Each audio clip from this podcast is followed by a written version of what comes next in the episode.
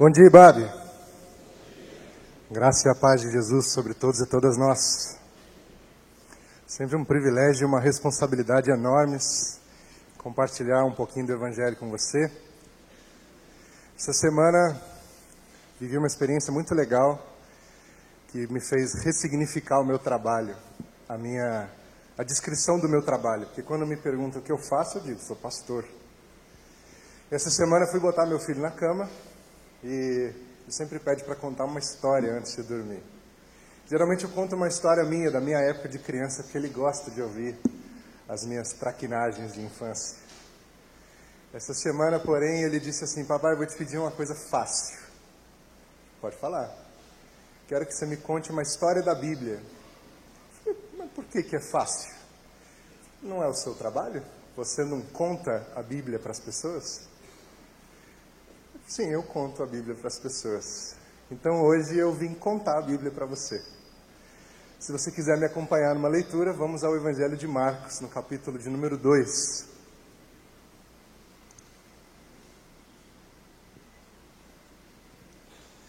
Marcos 2, nós vamos ler do versículo 13 ao 17, um trecho curtinho.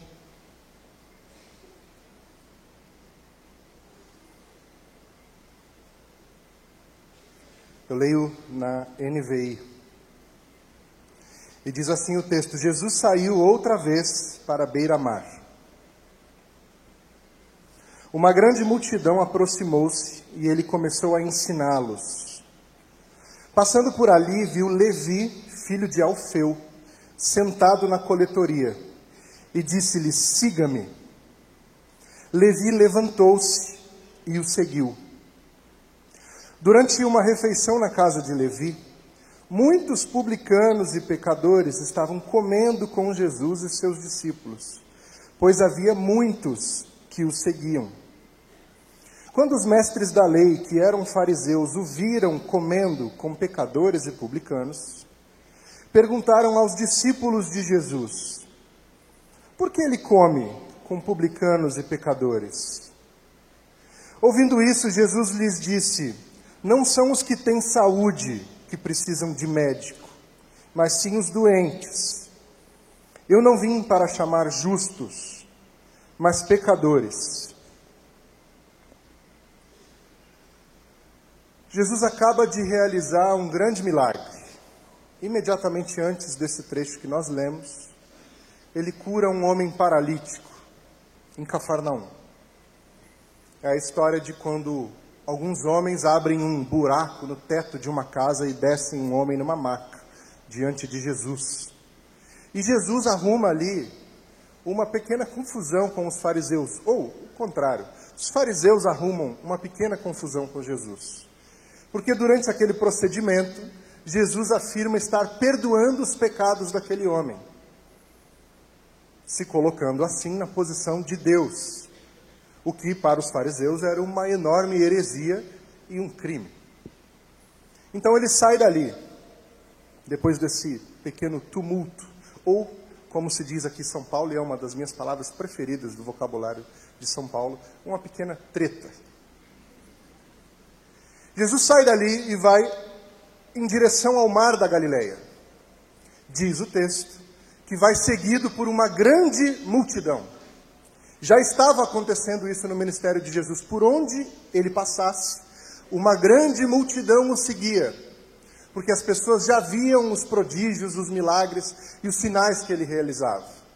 Algumas eram afetadas diretamente por esses por essas ações maravilhosas de Jesus, outras esperavam ser afetadas e iam seguindo, iam atrás de Jesus onde quer que ele fosse.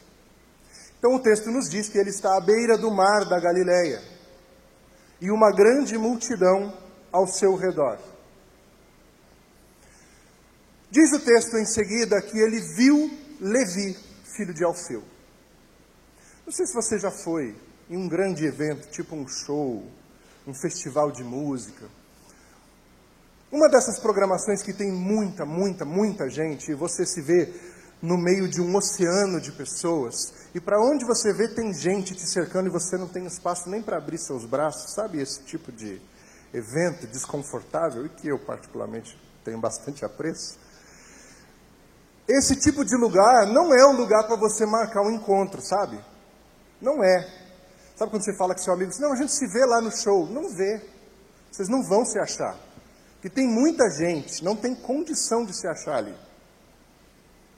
Então, quando o texto diz que no meio de uma grande multidão, Jesus viu Levi, a gente precisa prestar atenção no que está acontecendo aqui. Me fez pensar na diferença entre enxergar e ver. Enxergar é esse movimento automático que os olhos de nós que podemos enxergar fazem. Esse movimento automático de registrar imagens. Para onde a gente vira a nossa cabeça, a gente registra imagens. A gente tem uma noção geral do que está acontecendo. Isso é enxergar. É um movimento mecânico do corpo. A gente não tem muito controle sobre ele. Ver, porém, é diferente. Ver é ir um pouco mais profundo. Ver é ir além dessa superfície do automático.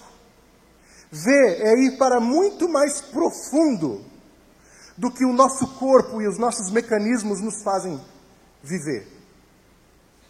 Então não é um exercício de visão, é um exercício do coração. Jesus viu Levi, o texto diz, Jesus viu Levi, ele percebeu Levi, ele discerniu Levi, trouxe Levi para dentro de si. No meio de uma multidão, ele olhou um homem e trouxe para o círculo mais imediato dos seus afetos. Ele disse: Siga-me. Fui fazer uma pesquisa rápida. Sabe quantas vezes Jesus fez esse convite para alguém? Poucas muito poucas. Para ser muito específico, além de Levi, só mais 11 pessoas receberam esse convite para seguir Jesus. E ele tinha o seu círculo dos doze. Mas essa grande multidão, Edu, como é que a grande multidão seguia Jesus? A grande multidão seguia Jesus porque ela via o que Jesus fazia e queria um pouco daquilo.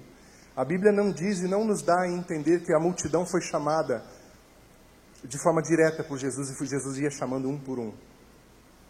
Mas Levi foi chamado. E o texto nos diz quem era Levi. O texto diz que Levi, filho de Alfeu, era um coletor de impostos.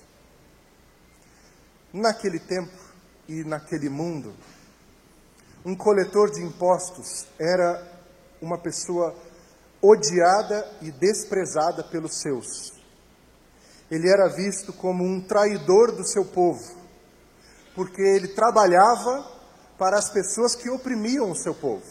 Você sabe disso. Você já foi numa classe de EBD, você sabe quem eram os cobradores de impostos. Levi estava num posto de coleta em Cafarnaum, o que nos faz pensar que talvez ele fosse um daqueles homens que ficasse numa espécie de cabine de pedágio, porque ali era uma rota de passagem entre duas províncias, uma governada por Herodes Antipas, filho lá do Herodes, lá que mandou matar as crianças, e seu irmão Filipe. Então tinha um pedágio acontecendo ali, dá a entender que Levi trabalhava naquela região, coletando essa taxa de trânsito e de, e de uh, distribuição de mercadorias entre os lugares. Um homem chamado André Churraqui, tradutor da Bíblia, que traduziu a Bíblia de uma forma muito linda e muito poética, diz que os, os coletores de impostos sangravam a terra e sacrificavam o seu povo. Essa era a sensação que as pessoas tinham ao olhar para uma pessoa como Levi. Você sangra a nossa terra, você sacrifica o nosso povo com o seu trabalho. Você poderia trabalhar com tantas outras coisas, não é verdade? Você poderia fazer como nós, pescar, plantar, colher, montar móveis. Você poderia fazer uma série de coisas, mas você escolheu trabalhar para aqueles que nos oprimem, para aqueles que nos ferem, nos matam. Você é um traidor. Você sangra a nossa terra. Você sacrifica nosso povo.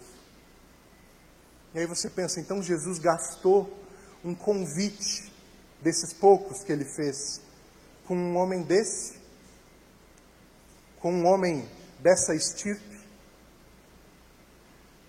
Eu fico imaginando os demais discípulos de Jesus vendo aquela cena, pensando: Ué, mestre, ué, mestre, ué, como assim, mestre? Você vai botar esse cara para andar com a gente, mestre? Como é isso? Tipo de pessoa você está chamando, você conhece, você sabe quem é? Para andar com a gente aqui, ó, no nosso grupo, nossa galera. Já, já estamos fazendo tanta coisa legal aí, mestre. Expulsando demônio, curando gente, ressuscitando os outros.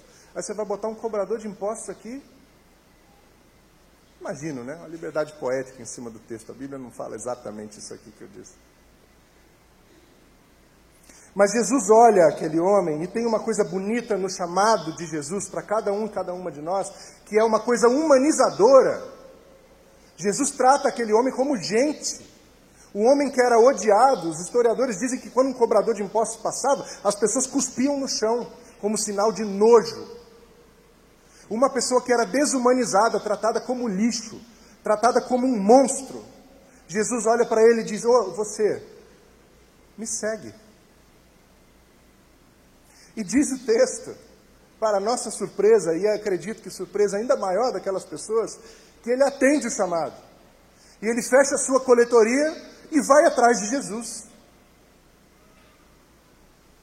E eu acho muito interessante como Jesus cruza o caminho de Levi, cruza a vida de Levi sem aviso, sem anúncio. Não teve um alerta antes, ó oh, pessoal, tá, Jesus está chegando aí, hein? Talvez, talvez ele visse o movimento da multidão, tentasse entender o que estava acontecendo ali. César, o imperador, quando passava pelas províncias, tinha arautos que iam à sua frente, anunciando a sua chegada. Soldados, funcionários que gritavam aos quatro cantos: César está chegando. César vem aí. Jesus, porém, apenas ia, chegava nos lugares, sem aviso, sem alarde. Assim como ele viu Levi, ele atravessou o caminho de Levi num dia útil, no meio do expediente, sem muita preparação, aliás, sem preparação nenhuma. E é maravilhoso pensar que Deus atravessa a nossa vida dessa forma, no comum, no dia a dia, na rotina. Enquanto você está lá fazendo suas tarefas, Jesus cruza seu caminho. Enquanto você está lá fazendo as coisas que você tem que fazer e algumas vezes fazendo, reclamando, e meu irmão, minha irmã, eu te entendo. Você está fazendo as suas tarefas e você está lá, putz, esse negócio, essa louça nunca acaba. Tem que fazer esse negócio aqui do trabalho, prazo para amanhã, correria. Você está você tá na sua vida, no seu dia a dia. Não aparece um anjo tocando uma trombeta e diz para você: ó, oh, atenção, hein? Atenção, hein? 15 minutos Jesus está aí, prepara a sua vida. Ele simplesmente cruza o caminho. Ele enxerga Levi, ele vê Levi, ele chama Levi. E aí a cena se desenrola da seguinte forma: Levi fecha a sua coletoria de impostos, diz o texto, chama Jesus e seus discípulos para um jantar na sua casa.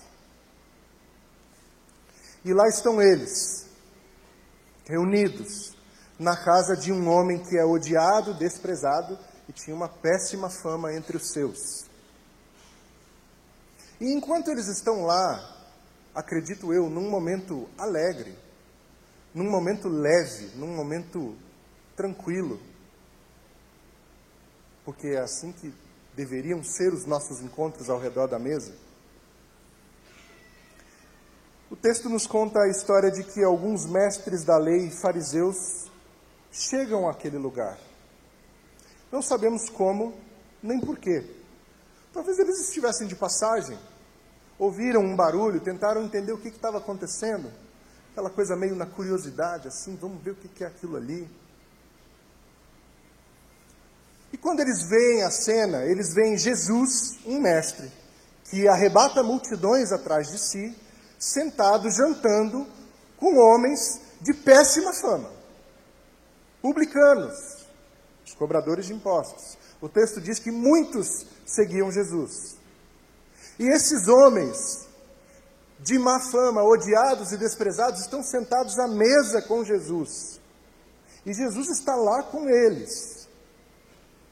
E os fariseus chegam, chamam alguns dos discípulos de Jesus e dizem: Mas vem cá, que, que o mestre de vocês come com publicanos e pecadores? Por que está acontecendo isso aí? E aí a gente precisa abrir um parênteses e entender que pensamento é esse. Porque os fariseus eram vigilantes da lei, eles eram pessoas que vigiavam a lei com muito zelo, com um rigor. Eram pessoas que conheciam e amavam a lei de Deus profundamente. E ao longo de muitos e muitos e muitos anos, esse conhecimento, essa essa história de eles ensinarem as Escrituras, ensinarem a lei de Deus para outras pessoas e serem realmente os guardiões daquilo, gerou neles uma espécie de identidade que fazia com que eles vissem a si mesmos como superiores. Entende?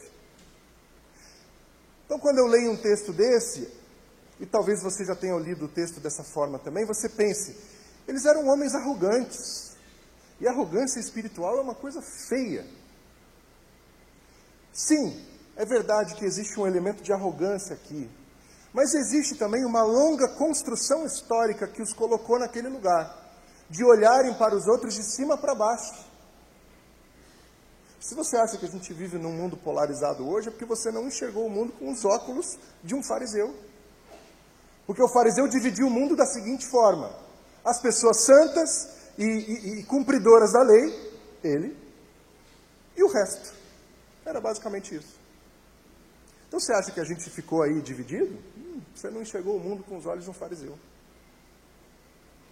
E essa identidade de santidade, superioridade de santidade que se criou neles, gerou neles uma conduta que permanece até hoje, infelizmente, entre nós. Que é a ideia da separação entre nós que somos santos e eles que são pecadores. Eles enxergavam o mundo dessa forma e não conseguiam viver de outro jeito. E os embates de Jesus com os fariseus giravam muito em torno disso.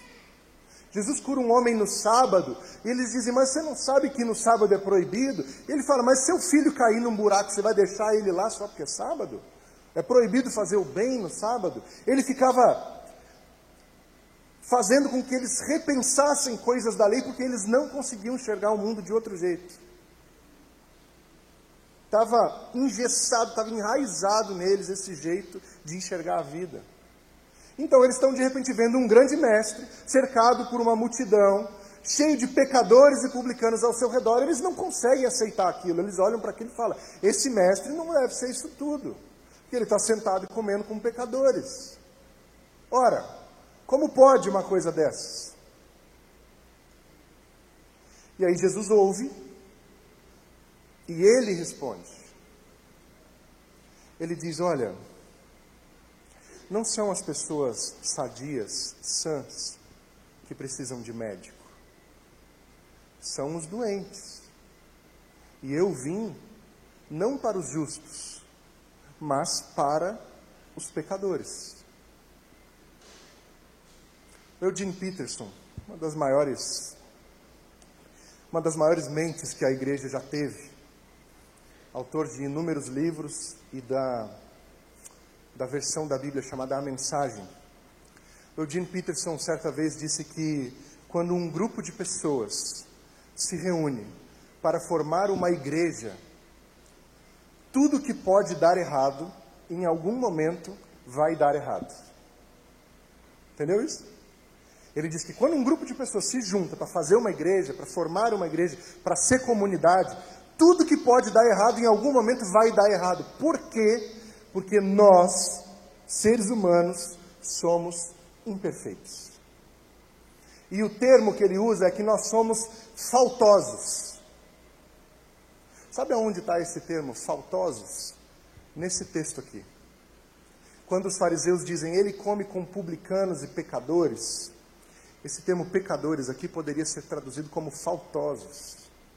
E a ideia por trás do termo é que, para além de alguém que desrespeitava códigos religiosos, eram pessoas que poderiam estar de fato em falta com a lei.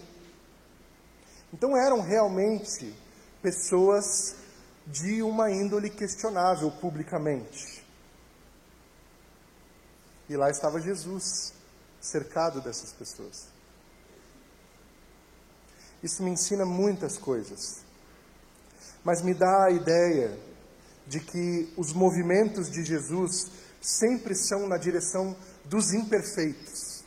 Porque quem se vê perfeito, quem se vê justo, quem se vê acima dos outros, não entende que precisa de Jesus. Era esse o lugar dos fariseus. Eles se viam como gente que estava de boa com Deus. Eles se viam como gente cumpridora da lei de um jeito que estava tudo certo, não precisava de mais nada. E Jesus diz: Olha, eu vim para quem precisa, os pecadores. E ele coloca todo mundo nesse mesmo, nessa mesma categoria. Só que quem não se enxerga, não se encontra nessa categoria, abre mão de sentar à mesa com ele. A mesa está posta. A mesa está posta. A religião, gente boa, ela não se conforma em criar regras para si. Os fariseus, eles tinham os códigos deles. E eram deles. Mas eles não se conformavam que seus códigos ficassem apenas com eles e que eles tivessem que respeitá-los. Eles queriam que os outros respeitassem os códigos deles. E familiar, né? A religião faz isso com a gente. A gente aprende coisas para nós, mas queremos que todos pensem como nós. Só que nem todos pensam como nós. Nem todos agem como nós, nem todos se comportam como nós. O fariseu olha uma situação dessa e diz: Não aceito. Jesus olha uma situação como essa e diz: Vem para a mesa, vamos jantar. Mas lá em casa, mestre, pode ser lá em casa, vai ter um montão de gente meio problemática. Isso, vamos lá, vai ser lá mesmo que a gente vai jantar. Mas o senhor não quer que seja num lugar assim mais santo, de repente numa igreja, num auditório bonito assim, a gente prepara. Não, não. Lá na sua casa vai estar tá bom. Por algum motivo, essa essa construção e essa ideia de santidade faz com que nós quebremos relações. E a gente chega num ponto de dizer: esse tipo de gente? A gente chega num ponto de olhar para as pessoas que estão ao nosso redor e fala: mas esse tipo de gente aqui? A gente chega ao ponto de olhar para as nossas os nossos círculos de afeto, os nossos círculos de influência, a gente olha e fala assim: mas aqui? Mas como? Mas por quê? Não pode. É, é um impuro. É um pecador. E aí Jesus olha e fala: É, mas é isso aí. Porque eu não vim para quem acha que não precisa. Eu vim para os pecadores.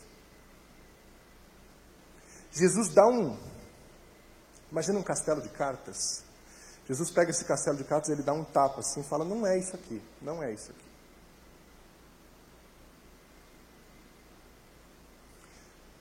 Ser comunidade de Jesus é entender que eu e você somos gente imperfeita. Como gente imperfeita, precisamos de ajuda, precisamos de apoio, precisamos de amizades, precisamos de consolo uns dos outros, precisamos, acima de tudo, da boa mão de Deus sobre nós, da misericórdia de Deus sobre nós, da graça de Deus infinita sobre nós. Porque, do contrário, o nosso senso de justiça própria vai nos colocar num lugar de total isolamento. Se Jesus tivesse vindo para justos, ele viveria sozinho. Romanos 3 diz que não há um justo, um sequer, porque todos estão destituídos da glória de Deus. Então, se Jesus viesse para os justos, para aqueles que se consideram justos, eu imagino que vida solitária ele teria vivido. Mas ele escolheu viver, salvar, redimir os imperfeitos. Nós, os imperfeitos. A questão é que quando a gente se enche desse sentimento de justiça própria, a gente perde a paciência com os processos de redenção de Jesus.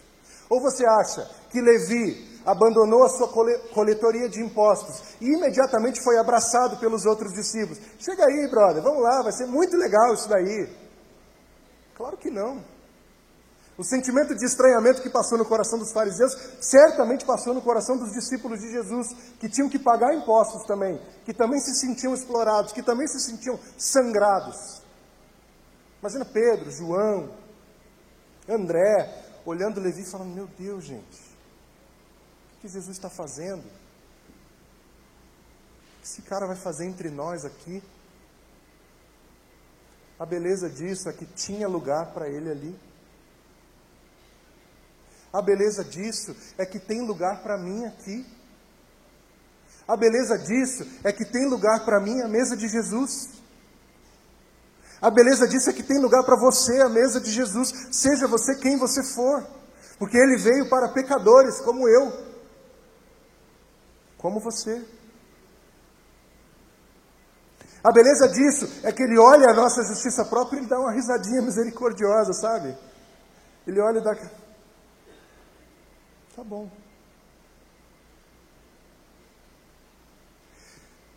A igreja somos nós, imperfeitos. Gente imperfeita e faltosa, que foi vista por Jesus.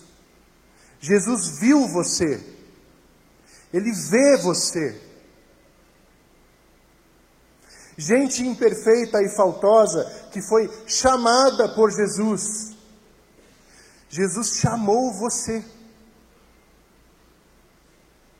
Gente imperfeita e faltosa que foi redimida por Jesus, que não nos tornou pessoas perfeitas do dia para a noite, mas somos projetos em andamento, gente sendo redimida dia após dia após dia. E tem dias que a gente está bem, está bem, que a gente se sente bem, santo, hein? Tem dia que você anda na rua, parece que tem aquela auréola sobre a sua cabeça, assim, você está bem, está em paz com Deus. E tem dia que você volta quatro casas no tabuleiro do jogo e fala: Meu Deus, tem misericórdia de mim. Tem misericórdia de mim. Porque eu sou uma pessoa impaciente. Tem misericórdia de mim porque eu julgo. Tem misericórdia de mim, porque eu tenho essa questão profunda dentro do meu coração, enraizada dentro de mim. Meu irmão, minha irmã, Jesus veio para cada um, cada uma de nós, porque veio para aqueles que sabem que precisam. Sabem que precisam da boa mão de Deus sobre sua vida.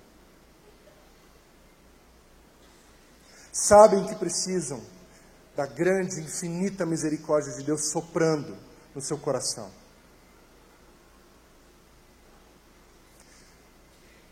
Antes de concluir o meu a minha breve reflexão para irmos para a mesa do Senhor, me ocorre que é muito possível que você entre e saia desse espaço. Que você frequente as nossas programações, os nossos eventos, que de repente você seja uma pessoa envolvida com alguns dos nossos ministérios. E ainda assim não tenha tido um encontro verdadeiro e profundo com Jesus. Então, eu gostaria muito de orar com você e por você. Mateus vai fazer um fundinho musical para a gente aqui. E eu quero separar este momento para orarmos juntos e juntas. Veja, dentro de todas essas limitações de discurso, o que pulsa no meu coração hoje para compartilhar com você é que nós somos um ajuntamento de gente imperfeita que precisa se enxergar dessa forma. Não é porque você talvez tenha escapado dos grandes pecadões, sabe aqueles pecadões que arruinam reputações publicamente? Não é porque você talvez tenha escapado desses, você está numa categoria superior, crente plus, platino, que você embarca primeiro, sabe? Tipo avião. Porque a grande verdade é que talvez você tenha escapado dos públicos, mas Deus vê o seu coração. Sonda seu coração, seus pensamentos, e antes que a palavra chegue à sua boca, ele já viu. Então, uma igreja é uma comunidade de gente imperfeita, que se reconhece imperfeita e que reconhece que precisa de redenção em Jesus. Dia após dia, processo, caminhada, jornada, jornada de vida inteira. E aí nesse caminho, pode ser, pode ser, que você vá ocupando os espaços religiosos, sem ter tido esse encontro verdadeiro com o Senhor Jesus. Então eu quero orar por você. Fique tranquilo, tranquila, meu irmão, minha irmã. Eu não vou pedir para você ficar em pé, vir aqui à frente e levantar a mão. Você não precisa se expor de forma nenhuma. Eu não estou fazendo contabilidade disso. Mas se a gente sair desse encontro e você sair daqui em paz com Deus, a missão da minha vida foi cumprida. Então feche seus olhos e vamos orar.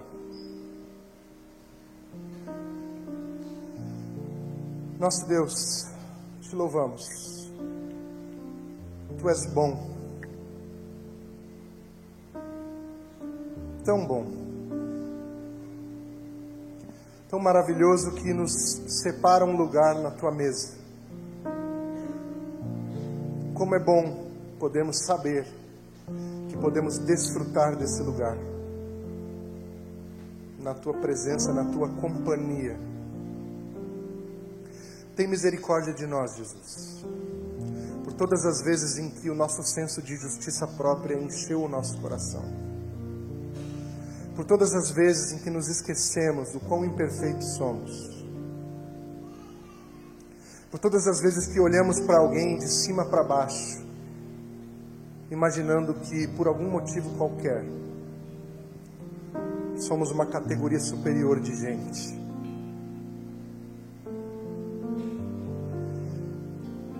Uma forma muito, muito especial, meu Deus, eu oro pelos meus irmãos e minhas irmãs que aqui estão hoje querem ter um encontro verdadeiro contigo, significativo, profundo transformador. Em nome de Jesus eu peço, ministra a cada um desses corações, visita poderosamente com o teu abraço, derrama a tua paz sobre essa vida. Que seja realmente, Deus, um, um tempo de transformação e de redenção. De hoje até o nosso último fôlego de vida. Agarrados no Senhor, sem nunca te soltar. Assim oramos em nome de Jesus. Amém. Amém. Vamos à mesa. Deus nos abençoe.